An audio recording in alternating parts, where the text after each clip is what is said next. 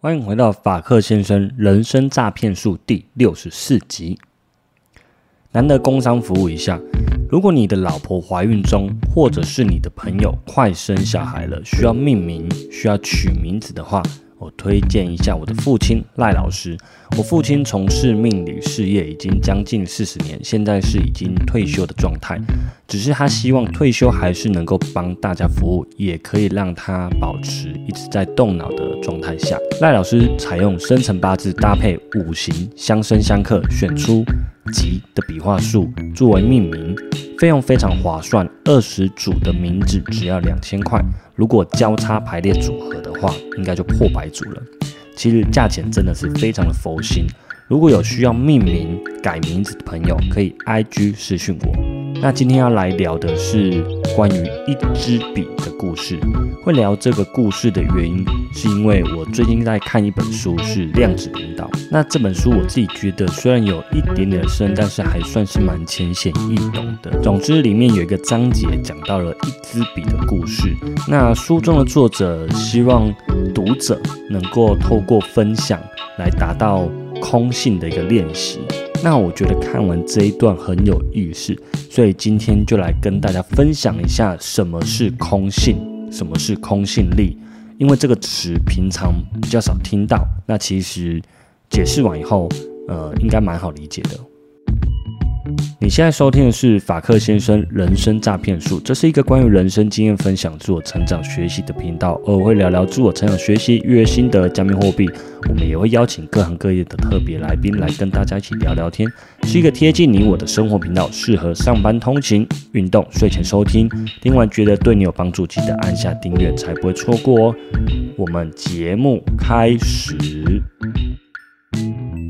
大家好，我是法克先生。现在时间是二零二二年的八月十七中午十二点。其实应该有三个礼拜没有录音了，因为我老婆跟我的大女儿前一阵子确诊，原先计划了十二天左右的环岛，哦，就在出发的当天早上，我女儿发烧了，所以就这样取消了所有的饭店。虽然说。早就做好确诊的准备，但是没想到竟然是在出游的当天早上。但是也不至于太惊慌啦，一发现大女儿发烧以后，就马上分层隔离。我把老大跟老二分开，那就开始准备生活用品啊，然后马上分开，把他的玩具啊、故事书啊、零食啊，还有 Switch 全部准备好以后。就开始备战。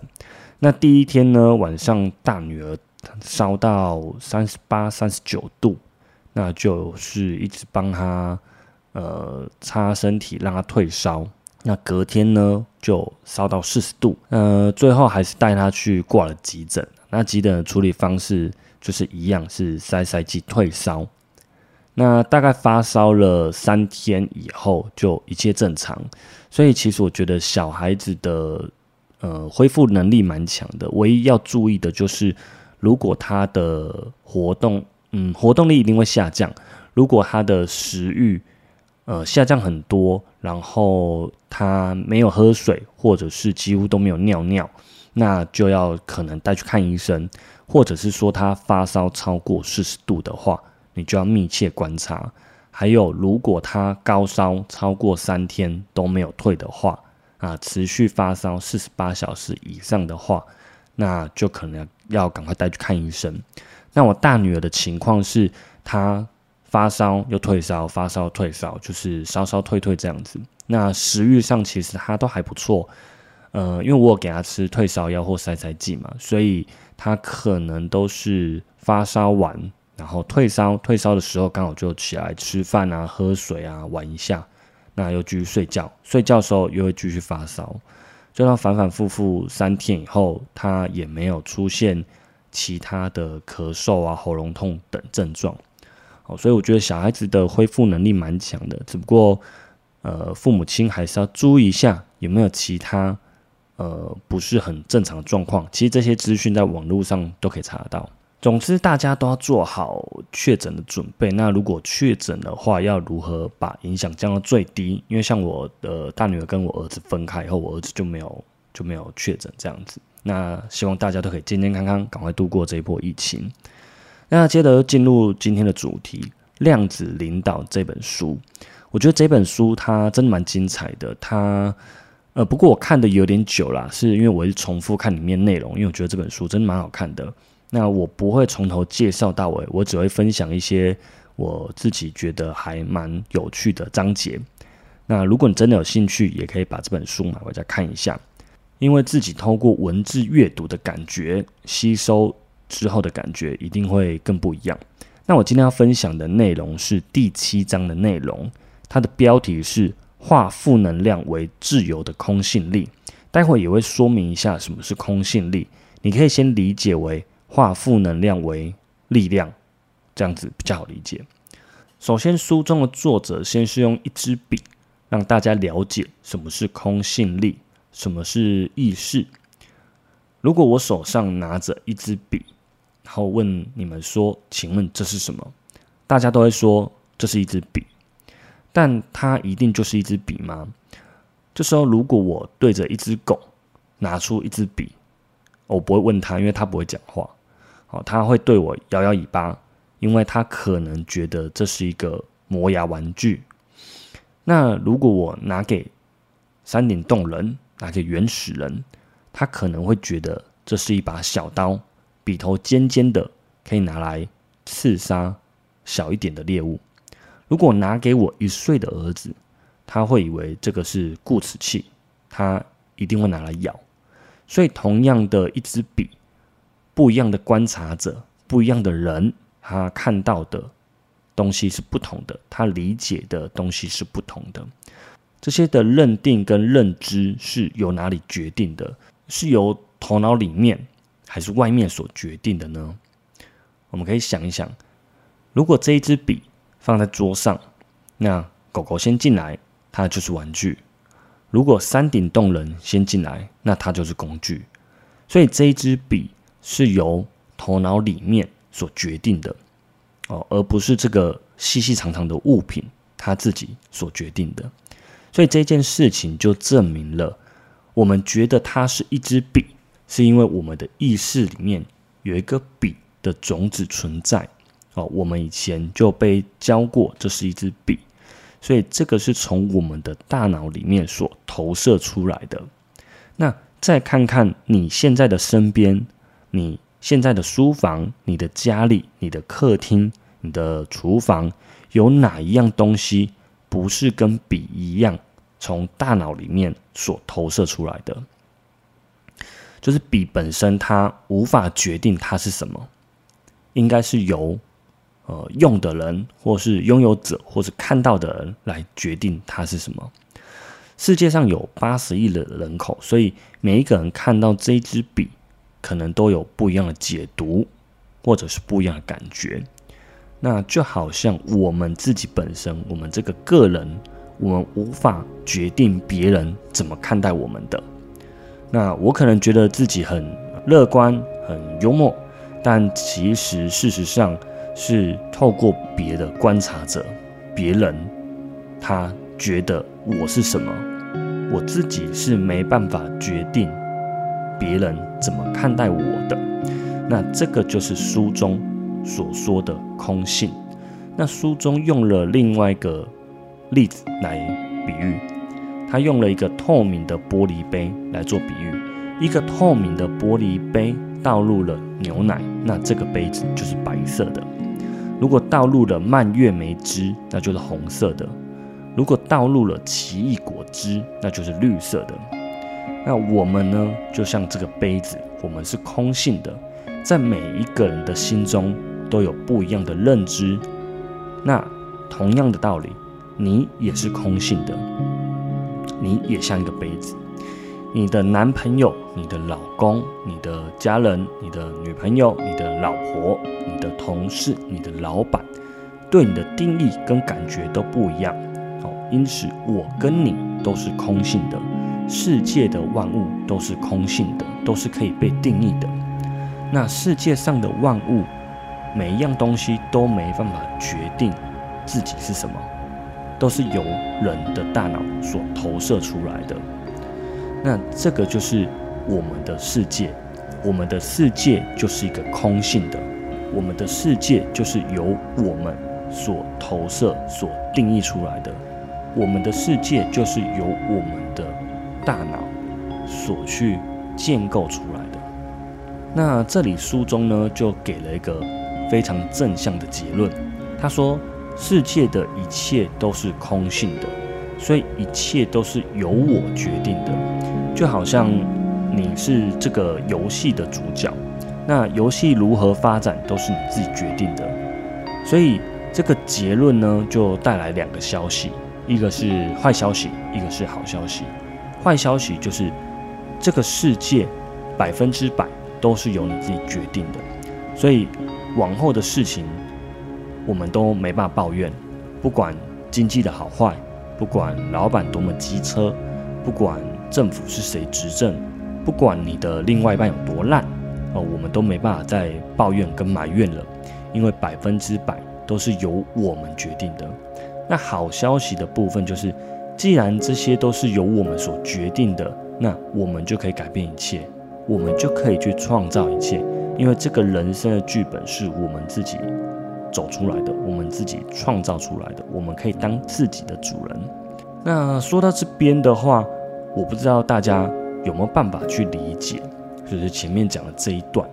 那这一段意思就是告诉我们，所有的东西都是空的，所有的东西都是我们自己可以去改变，我们自己可以去创造的。那书中的作者呢，他也给出了三个很重要的。百分之百的定律。好，第一点就是世界百分之百是空性的，因为这个世界本来就无法定义五十年或是一百年后要达到什么样子，因为这很像是一个游戏，这个游戏是开放式的结局，看你要怎么玩。那我们本来就不知道，譬如说俄罗斯跟乌克兰会打仗，那打完仗的结果是什么，我们本来就不知道。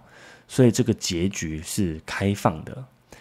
那这个世界如果是空性的，就要看观察者，就是看我们怎么样去投射，跟我们怎么样去定义。第二点，你现在世界百分之百是由你所定义出来的。什么意思呢？就是你现在的状况，就是由昨天的你、上个月的你、去年的你、十年前的你所定义出来、所创造出来的。不管你承不承认，现在的你就是过去种种的你所定义出来的、所创造出来的。如果你现在觉得你自己的呃体态不是很好，那就是过去的种种你对身体、对饮食、对运动没有要求所创造出来的。那如果你现在非常会理财，你在投资上面有不错的成就。那就是过去的种种，你每天或是每个星期所研究所造成的一个很棒的结果。第三点，未来的世界百分之百也是你可以创造出来的，这个是一个好消息。既然过去跟现在都是你创造着，那未来你一样是可以创造。现在的当下就是你正在创造你的未来。如果你知道了。未来是百分之百可以自己决定的，那你就可以拥有更多的能量、跟更多的力量，还有更多的勇气去创造。那回到最刚开始讲的，呃，这一篇的标题是“化负能量为自由的空性力”。那什么是空性？就是所有的东西都是空的，都是一个透明的杯子，看你要倒入什么果汁，就会变成什么颜色。每一件事情呢，都是由我们去定义的。呃，像我前天带着家人到台中玩，那睡醒以后，第二天白天准备出门的时候，呃，发现轮胎没气了，我的轮胎被铁钉给刺破了。有些人可能会觉得，哇，好倒霉哦，我的行程可能要耽误了，然后还要花钱去换轮胎或是补胎。但是我觉得，哇，好幸运哦。真的是好险，好险！不是，呃，来台中的路上，或者是回程在高速公路上爆胎，因为这样有可能会打滑或者是失控，造成更严重的事故。好险是呃安安全全的抵达台中以后，轮胎慢慢消气。那于是呢，早上我马上就叫了一部计程车，我换了一个行程，让老婆小孩就坐电车去玩，那我自己再去轮胎行修汽车，就是这样就好了。接着呢，隔天呢，又在饭店门口红线临停十分钟，就是拿行李，我又被开了一张红单，而且被开单的时间是我停下去以后的一分钟内。虽然觉得有点不愉快，但是换个方法，换个想法，告诉自己，以后就是不能违停。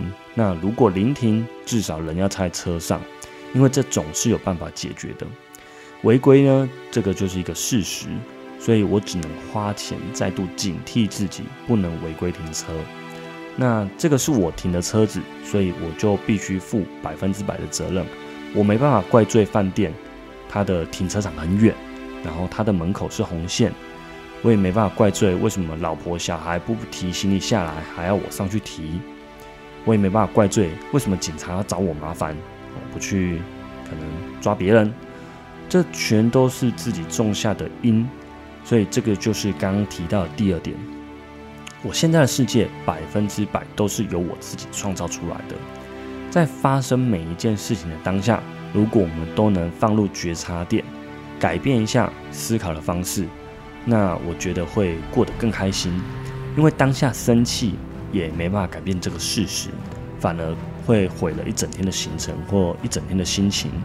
那当下已经没办法改变我过去犯的错误，即使是十分钟之前犯的错误，所以我只能在当下马上建立一个好的因，改变一个心情，那我之后才能得到一个好的果。也许这个因就是提醒我下次不能再违停，所以我之后就不会再被开罚单。那书中的最后，他提到了。量子力学波的特性，呃，波的函数啊，那波的函数为什么会坍缩啊？我们的意识是什么？那我们观察粒子会改变它的状态，它可能本来是粒子，然后会变成波。那还有量子纠缠等等这些有趣的问题，你就会发现世界不是一个客观存在的物质世界，世界是由每一个人主观所。投射出来的世界。那最后这一段呢？呃，如果你对量子力学没有稍微了解一下，你可能会觉得这一段有点奇妙。所以，如果你有兴趣的听众朋友，你可以搜寻一下上面这些关键字，譬如说量子力学啊、波啊等等。因为科学家都有对这一些做过实验，但是一直没有办法得到一个很好的解释，只知道它的结论是。如果你观察的话，会改变这一切。那这个套用到这一段，就是说，如果我们当下觉察，我们当下当一个观察者，那我们当下就可以改变所发生的一切。哦，我自己是这么理解的。所以换一个方式思考，会让世界更美好。以上呢，就是今天的内容，希望可以带给你们正向的能量。祝你有美好的一天，我是法克先生，我们下次见，拜拜。